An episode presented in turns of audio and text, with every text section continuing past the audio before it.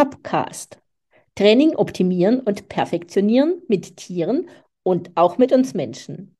Der Podcast der Tierakademie Scheuerhof und Septemberhund. Ich bin Susanne Allgeier.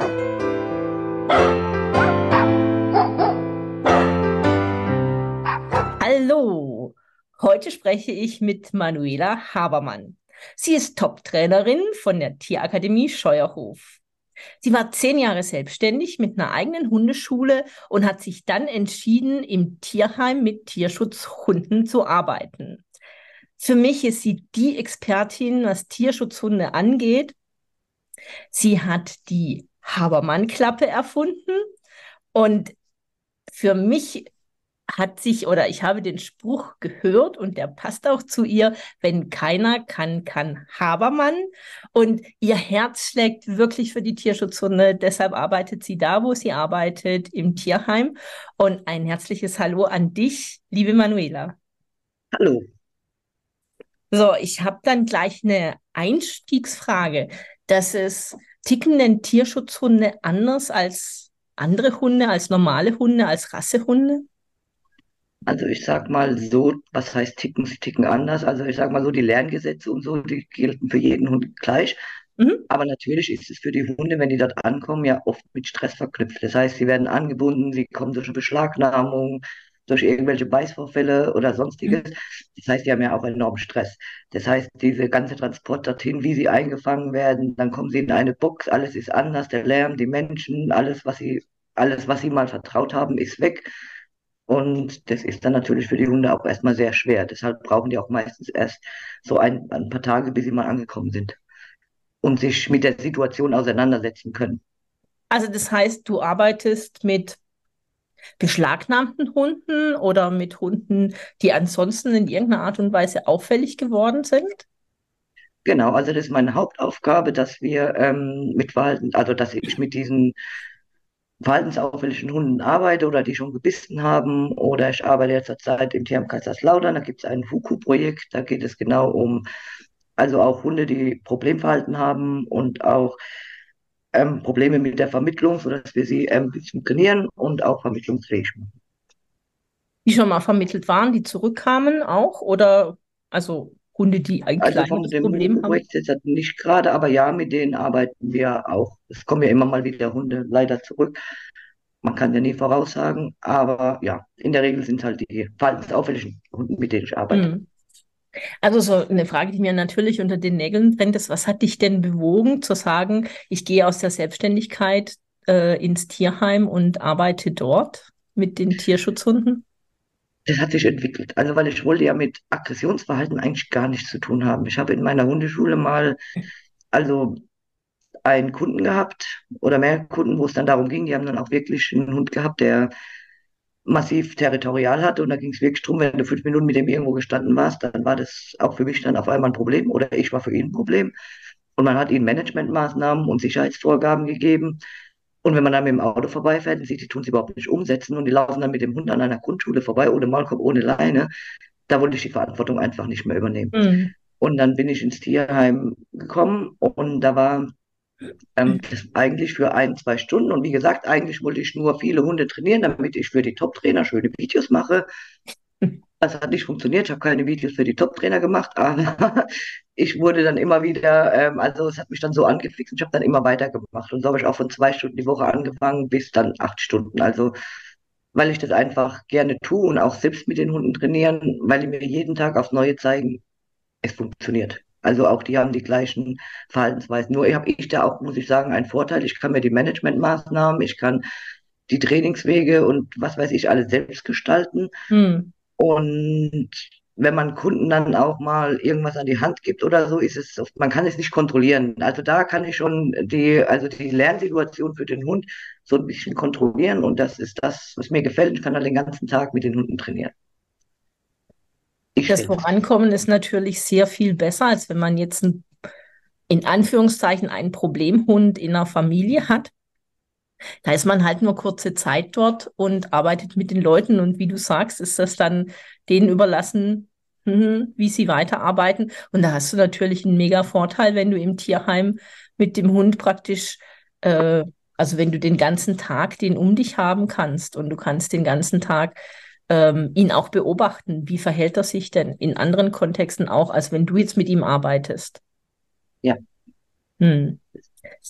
Du hast vorhin den Maulkorb erwähnt. Magst du mal kurz erklären, was denn die Habermann-Klappe ist, weil ich äh, in der Anmoderation gesagt habe, dass du die erfunden hast? Ja, also in dem ersten Tier, wo ich gearbeitet habe, da waren auch, ähm, da war mal ein Hund, der hatte 24/7 einen Maulkorb an. Und das fand ich so, ja, habe ich immer gedacht, nee, der Hund muss doch wenigstens in seinem Zwinger den Maulkorb aushaben und habe dann überlegt, wie man das tun könnte, dass der Hund, ähm, dass man ihm sicher, weil er hatte schon gebissen und auch die Tierpfleger, ähm, beziehungsweise den ersten Vorstand damals, und habe ich mir überlegt, wie muss man dann da eigentlich, ähm, ja, wie komme ich an den Hund ran? Hm. Und ich durch Medical Training und Zootiertraining und so habe ich dann die ganze Zeit überlegt und habe dann, ja, diese Klappe habe ich dann, ähm, sage ich mal, konstruiert mit meinem Metaller, der hat sie dann umgebaut. Und für diesen Hund haben wir sie nicht benutzt, weil der kam dann ein anderes Tier, aber dann kam dann der erste ähm, Hund, der beschlagnahmt wurde und der einfach, also den ist keiner angekommen. Der wollte einfach partout niemand an einen ranlassen und es hat sehr, sehr lange gedauert. Und dann habe ich gedacht, ach, wir haben ja da noch diese Maulkorbvorrichtung, die könnten wir doch mal probieren. Und man muss sagen, es ging dann recht schnell.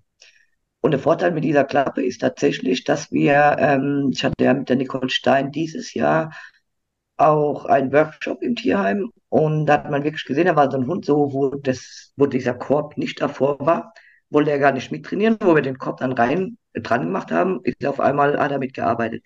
Ich glaube, das gibt ihnen auch so ein bisschen erstmal die Distanz, die sie brauchen und mir auch. Also das Mhm. gibt, und so können wir langsam auch Schritt für Schritt ähm, uns nähern. Das Schöne ist, wenn wir damit arbeiten und wirklich Hunde sind, die einem überhaupt nicht vertrauen und umgekehrt natürlich auch, ähm, dass man durch dieses Training auch Vertrauen aufbaut. Weil der Hund weiß, Mhm. ich er überschreite seine, unterschreite seine Individualdistanz nicht und ich habe ja auch die gewisse Sicherheit, dass ich natürlich auch anders auftreten kann, wie wenn ich dann dauernd zusammenzucke oder was weiß ich. Ja, total. Und, und von daher, ja, ist es ganz gut und wir sind sehr froh, dass wir sie haben. Hm. Also so zur, so ein bisschen, um die Leute mitzunehmen, die jetzt nicht wissen oder das noch nicht gesehen haben. Also in, in der Tür oder im, in dem, in der Absperrung, wo der Hund drin ist, äh, wird praktisch so eine Metallklappe eingehängt, wo man den Maulkorb aufziehen kann. Genau, da kann der Hund nur seinen Kopf durchstecken. Ähm, und oben ist dann noch so ein Schlitz, wo man dann auch die, ähm, die Schnallen oder je nachdem, was es für eine Konstruktion ist, einfach schließen kann, ohne dass der Hund einem in die Hände beißen kann. Aber wichtig ist dazu, finde ich, noch zu wissen, ist, dass es auf keinen Fall dazu da zieht, den Hund zu zwingen, da reinzugehen, sondern er macht das alles, also wir machen das alles über Kooperation und das soll er selbstständig machen. Mhm. Also das heißt, er darf auch jederzeit entscheiden, ob er mitarbeitet oder nicht. Und wenn er heute keine Lust hat, dann muss er auch nicht arbeiten. Und wenn er fünf Minuten trainieren will, dann muss er auch noch fünf Minuten trainieren. Ja, Also ist er ja auch immer wichtig. vor und Mhm. dafür gibt er, also dadurch entwickelt sich auch das Vertrauen und er weiß, okay, ich darf, aber ich muss nicht. Und das Ja, ist wie bei uns Menschen auch natürlich was ganz anderes. ja. Von den Emotionen her auch. Ja, also ist einfach da, um den Maulkorb aufzutrainieren auf eine positive Art und Weise. Ja. Genau. Und auch Und Tierpfleger zu schützen. Entschuldigung. ja, und also natürlich eine sichere Situation zu schaffen. Klar, dass der Hund nicht beißen kann. Und wie du gesagt hast, dieses gegenseitige Vertrauen äh, zu schaffen. Also ich finde das eine geniale Erfindung. Äh, ist das denn das, wie du anfängst, mit so einem Hund zu arbeiten? Also der, der relativ neu da ist, nachdem er ein paar Tage angekommen ist? Ja, das kommt immer drauf an. Also es gibt ja Hunde, die sehen am Anfang, also ja, man kann sich erklären, manchmal nach so langer Zeit kriegt man auch ein Gefühl. Also manche machen ja wirklich nur Abwehrschnappen oder äh, man sieht den Hunden ganz schnell an, ob die Gewichtsverlagerung nach hinten ist und ob der rückwärts gehen würde oder vorwärts. Und da arbeiten wir dann auch einfach. Wir haben dann immer die, ähm, auf jeden Fall die Schieber auf oder Klappen, je nach Tierheimkonstruktion, ähm, dass der Hund immer einen Rückzugsort hat und lassen ihn dann kommen. Aber wenn man dann unter der ähm, massiv oder offensiv nach vorne geht, ja, mit dem machen wir auf jeden Fall mit der Maulkorbvorrichtung. Weil Mhm. unsere Devise ist immer kein Beißvorfall. Jeder Beißvorfall ist einer zu viel. Der Hund lernt, es hat sich gelohnt und das Vertrauen geht kaputt und von daher Und kleinschrittiges Auftraining, ähm, davon hat man letztendlich viel mehr. Und es Ja. geht viel schneller, umso kleinschrittiger, habe ich gelernt. Ja, habe ich auch gelernt. Bin ich, bin ich ganz bei dir, kleine Schritte. Ähm, da arbeite ich auch immer mit den Menschen dran. Die wollen manchmal, wenn, also wenn es um sie selbst geht, weil sie sollen ja auch Verhalten verändern. Also wenn der Hund jetzt bei den Menschen ist, äh, dann wollen die immer große Schritte gehen und dann sage ich, nein, nein, wir machen auch kleine Schritte. Wir Menschen machen auch kleine Schritte und mit dem Hund machen wir auch kleine Trainingsschritte. Da kommen wir am besten voran. Ähm, also, und du arbeitest jetzt mit dem Hund und was sind für dich denn solche Zeichen, wo du dann sagst, ah, jetzt merke ich, dass der Hund Vertrauen zu mir hat. Jetzt geht da so eine Tür auf, jetzt kriege ich eine Verbindung zu ihm. Also wir haben ja aktuell den Kuhturm hier im Kaiserslautern, der kam, der wurde angebunden Mhm. und der, der, also der war völlig verängstigt, diesen Kangal-Mix, völlig verängstigt und ist ja echt offensiv nach vorne gegangen. Ich muss nicht nach vorne gegangen, Entschuldigung, ich musste niesen. Kein Problem. Und es war schwer, also er hatte auch niemand rangelassen. Und bei ihm haben wir natürlich mit der Maulkorbvorrichtung angefangen. Er, bei ihm war es umgekehrt. Die haben ihn dann den Maulkorb aufgesetzt und man konnte ihn nicht ähm, ausziehen. Das heißt, er saß im Zwinger mit Maulkorb. Da ging es erstmal daran, dem Hund dann vers zu versuchen, den Maulkorb abzuziehen. Ähm, und das haben wir dann geschafft nach zwei Tagen. Mm. Und ja, man merkt es irgendwann, also die Körpersprache wird lockerer, ja, also man merkt es einfach, die Körpersprache wird lockerer, die Pupillen vom Hund verändern sich. Ja, ähm, die kommen dann an und zeigen dann manchmal auch schon einen kleinen Anteil von Freude und dann merkt man, oh, ich glaube, eben verändert sich. Und wie jetzt bei unserem aktuellen Hund, der hat jetzt seit gestern angefangen, mit mich anzuspielen. Er hat zwar noch so, der hat dann Kuscheltier genommen und mich anzuspielen und für mich ist das halt immer so, wie wenn das Kind laufen lernt. Also das sind dann immer so, juhu, jetzt sind wir wieder einen Schritt weiter und also so bricht das Ei so langsam. Und das ist für mich das schönste Erlebnis dann immer. Wie gesagt, wie wenn das Kind laufen lernt. Juhu. Mhm. Hat der denn einen Maulkorb auch? Also ich meine, wenn er jetzt ein Spielzeug nimmt, dann hat er wahrscheinlich keinen Maulkorb mehr auch, oder? Nein, nein, nein. Nach zwei Tagen haben wir es ihm dann geschafft, den Maulkorb abzuziehen, auch durch die Maulkorbklappe. Nur haben wir es dann diesmal umgekehrt gemacht. Ähm, aber das ging dann auch ganz gut. Mhm.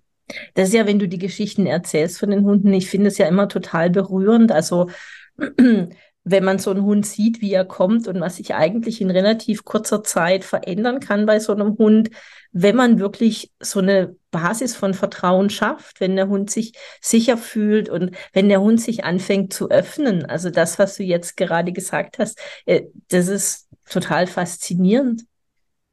Ja, das sind auch die Verstärker, warum ich das Ganze mache. Das sind Ja, meine also ich, Verstärker. ich kann das total gut verstehen und auch, dass du da so diese Sicherheit einbaust für dich und für den Hund, dass dieses dadurch, genau dadurch kann dieses Vertrauen ja noch viel schneller entstehen. Ja, das ist Und halt immer so. Wir müssen ja niemand was beweisen, dass wir, weil letztendlich, ich weiß, wenn ich in den Zwinger gehe und habe dann so einen Kangal oder einen Rottweiler, da weiß ich, dass ich ihm körperlich unterlegen bin. Ja, und ich muss ja niemandem was beweisen. So, mir geht's ja rein ums Training und dass wir da irgendwie eine Basis finden. Also genau. deswegen, ich möchte ihn ja auch nicht körperlich oder irgendwie meine Macht ausüben, sondern ich möchte ja wirklich versuchen, dass wir auf Vertrauen arbeiten. Weil Hm. letztendlich weiß ich, dass ich einen kürzeren ziehe. Hm. Also du denkst, dass der Hund, von dem du jetzt gerade gesprochen hast, der Kangal-Mix, dass der auf einem guten Weg ist, dass der sich wieder ähm, fängt? Ja, also ich sag mal so, da ist ja ein Kangal drin. Man merkt auch, dass er nicht zu jedem, also er verbellt immer noch viele Leute, aber wenn er mich sieht, also wir haben schon Vertrauen aufgebaut. So, ähm, jetzt die weiteren Schritte sind natürlich, wie verhält er sich draußen, wie ver- verhält er sich fremden Menschen gegenüber und da muss man jetzt einfach sehen, wie er sich entwickelt. Aber ich bin zuversichtlich. Klar, auf jeden Fall. Genau. Also denkst du denn, äh, dass man jeden Hund resozialisieren kann? Ich nenne das jetzt mal so. Ja, danke, weil Resozi- Resozialisierung meiner Meinung nach gibt es nicht. Nicht in diesem Sinne, wie es jeder denkt. Ähm, ich bringe dem Hund jetzt irgendwas bei und dann macht er das sein Leben lang, weil es sind nun mal Tiere und sie haben Bedürfnisse, sie haben Emotionen und diese ganzen Dinge. Und ich sag mal, wenn ich einen Hund jetzt trainiere oder jetzt wie mit, die, mit unseren Hunden arbeite über positive Verstärkung, auf Vertrauen und dann muss ich die passenden Menschen finden, die das weiterführen. Hm. Weil wenn die dann auf einmal über Strafe arbeiten und ich habe dem Hund beigebracht, du musst nicht in den Konflikt und ich achte darauf und wenn ich merke, es ist dir zu viel, gehen wir auch mal aus der Situation oder ähm, vergrößern die Distanz. Und er kommt dann zu jemand, der sagt, ach, da muss er durch, dann wird der Hund wieder genauso werden wie vorher auch. Und umgekehrt genauso, wenn man über Strafe arbeitet, was ja auch funktioniert. Und da muss man aber die Menschen finden, die natürlich dann auch die Hunde weiter gut strafen können. Und wir Trainer wissen, das ist auch nicht immer einfach. Ja, also weil Timing und alles spielt ja auch eine Rolle. Und dann wird dieser Hund natürlich auch wieder, wenn das ausbleibt oder die nicht richtig gemacht wird, dann wird er auch wieder genauso wie vorher. Also das heißt, man muss sich für einen Weg entscheiden und ich habe mich für diesen Weg entschieden. Also A, weil ich in einem Tierschutzverein arbeite und es natürlich tierschutzkonform sein sollte und unsere Gesetze es auch verlangen. Und ähm, ja, wo war ich gerade? Ähm, ja, und aber da muss ich halt das, das passende Zuhause für diese Hunde finden. Und das ist das, was schwierig ist, weil es werden immer mehr verhaltensauffällige Hunde und es werden aber immer weniger Menschen, die, sag ich mal, auf die Bedürfnisse noch für, auf die Hunde eingehen. Weil der Hund hat heute einen ganz anderen Stellenwert, die Hundedichte wird immer größer und von daher wird es immer schwieriger werden. Ja, auch die Bereitschaft zu managen ist nicht. Also die Leute haben so eine bestimmte Vorstellung, der Hund sollte so und so sein und das ist ihr Wunsch, wie der Hund sein soll. Und ähm, ja, dass der Hund halt trotzdem gemanagt werden muss. Ja. Das sehen viele nicht ein. Also ich sehe das ja so an meiner Hündin auch, die mehrere Stationen schon hatte, bis sie dann bei mir ankam und ähm, mit einem autoaggressiven Verhalten, das sie jetzt hier so nicht mehr zeigt. Aber es gibt viele Situationen, die muss ich einfach managen. Ja, ich finde es nur schade, dass die Leute da so wenig drauf eingehen, weil eigentlich ist es letztendlich gar kein großer Aufwand, es zu managen. Und wir managen unser ganzes Leben und wenn wir Kinder haben, managen wir es. Und wenn wir um Gefahren ähm, abzuwenden oder generell, also ja, es ist schade, aber klar. Deswegen sage ich ja, die Einstellung zum Hund hat sich geändert. Der Hund muss ja heutzutage nur noch unseren Bedürfnissen stillen. Also das ist für uns Sozialpartner. Er muss ähm, für uns Schulhund, Therapiehund, was weiß ich alles sein, aber immer weniger. Und parallel gehen wir aber immer weniger auf seine Bedürfnisse ein. Sobald sich ein Hund verhält wie ein Hund, sage ich immer, wollen die Menschen es nicht mehr. Dann kommen sie zum Trainer und sagen, der Hund hat ein Problem. Mhm. Also ich liebe ja auch das Thema Aggression, mich mit dem Thema Aggression zu beschäftigen. Ähm, das äh, stößt auch manchmal auf taube Ohren. Oder zumindest merke ich häufig, dass die Leute sich nicht gerne damit beschäftigen. Aber Aggression ist ein Thema, das umgibt uns ständig. Ja, und Aggression dient ja auch der Deeskalation. Und ich weiß nicht warum, aber irgendwann hat der Mensch ja mal entschieden, dass Hunde nicht mehr Nein sagen dürfen. Ja. Und das, das ist das, was ich nie verstehe, weil, wie gesagt, es hat Emotionen, es hat Ängste, es hat Bedürfnisse.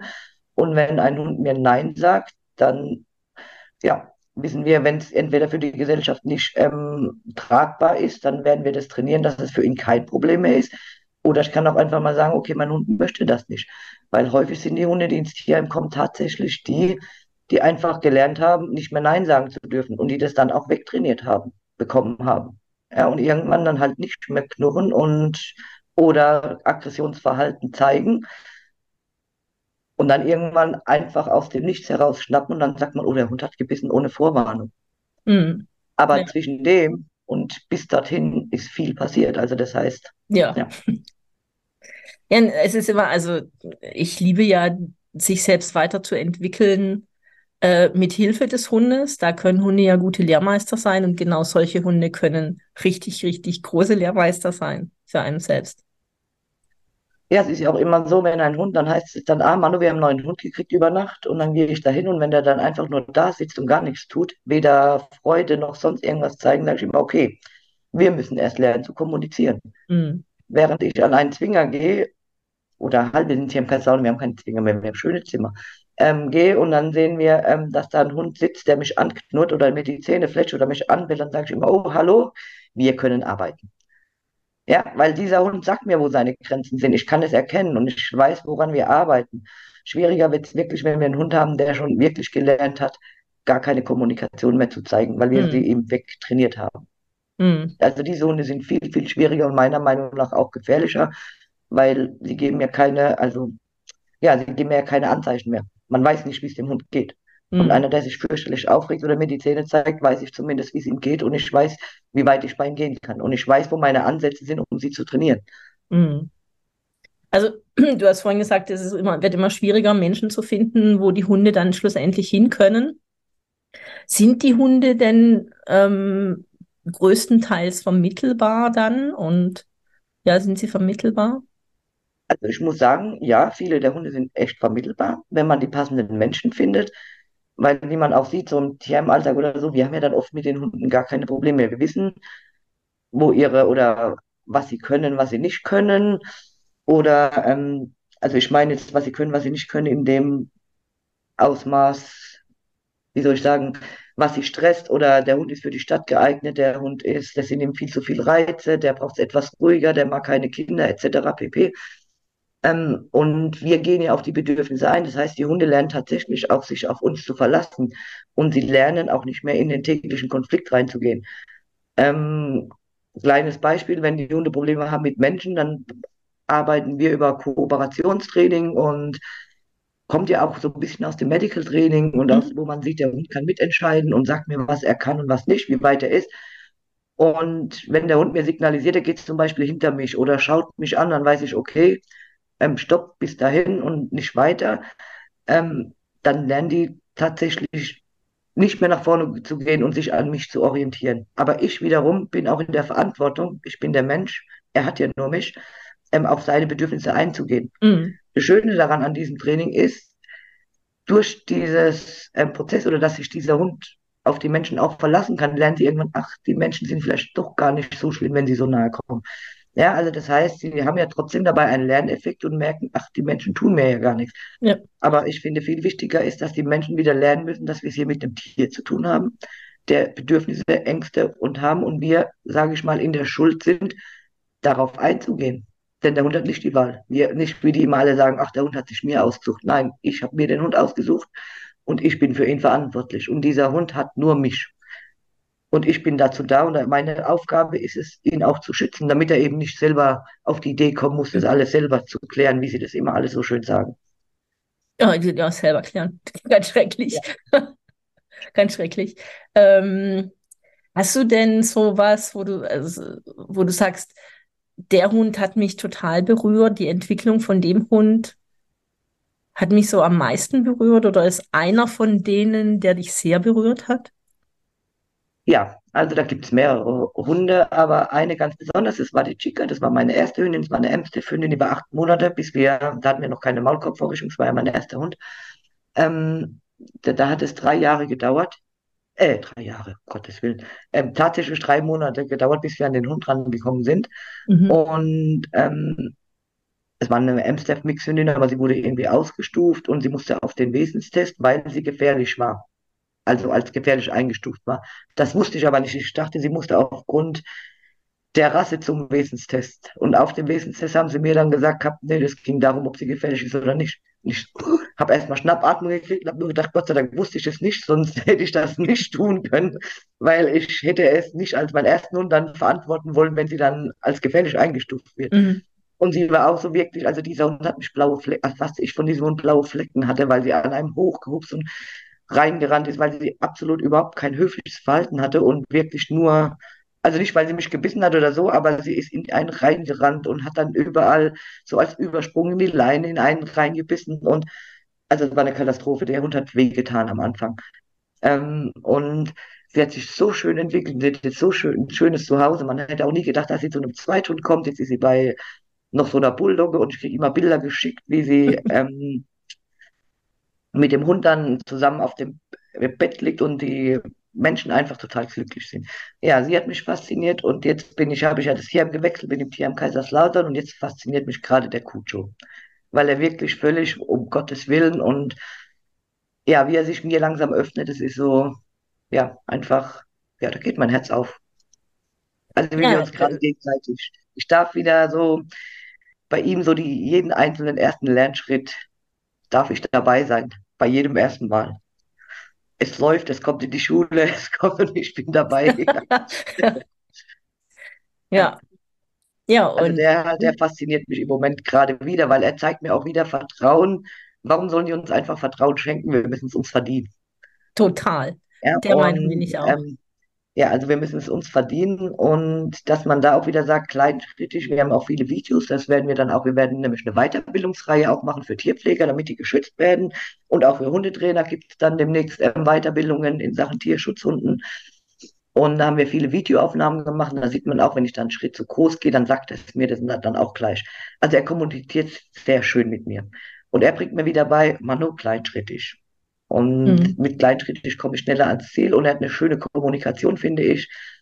Ja, weil er mir immer gleich, er ist ein guter Lehrmeister wieder. Ich lerne gerade so viel von diesem Hund. Ja, das finde ich faszinierend. Also ist das denn offen, die Fortbildung oder die Seminare, die du anbietest? Also für Menschen, die daran interessiert sind, für Hundetrainer, Hundetrainerinnen, oder ist das eher für Menschen, die mit Tierschutzhunden arbeiten? Nein, also es gibt einmal eine Weiterbildung vom THM Kaiserslautern dann, wo wir Tierpfleger weiter schulen wollen, möchten, also auch um Gefahrenprävention zu machen, weil die Tierpfleger sind ja nicht geschult im Umgang, also das kriegen sie in der Ausbildung ja nicht mit wirklich verhaltensauffälligen Hunden. Die werden aber immer mehr. Das heißt, wir müssen ja auch die Pfleger schützen. Mhm. So, und denen wollen wir, ähm, da wird es eine Weiterbildung geben, rein für Tierpfleger. Und wir sind aber auch dabei, für Hundetrainer gerade eine zu machen das, und die ist dann offen für alle Hundetrainer, einfach die es interessiert, weil es ist ja schon spannend, weil es ist wirklich was anderes, mit Tierheimhunden zu arbeiten, wie mit Hunden aus dem Privathaushalt. Ja. Und dass man da einfach die Erfahrung sammeln kann. Und wir wissen es ja alle, man kann viele Ausbildungen machen in Richtung Hundetrainer. Und es ist auch alles super. Und ich kann, ich kann das von mir sprechen. Ich hatte schon zehn Jahre Berufserfahrung. Ich hatte wirklich gute Weiterbildungen und Fortbildungen. Aber als ich das erste Mal vor einem aggressiven Hund da stand, der einfach nur, also so ein 45 Kilo Rottweiler, der Frust hatte. Ich wollte ihn einfach nur in Sitzen locken mit Futter und habe dann gemerkt, okay, aber ähm, seine Frustration sagt mir jetzt gerade, oder beziehungsweise Hund hat mir gesagt, entweder gibst du mir gleich Leckerli oder wir haben ein Problem, beziehungsweise du.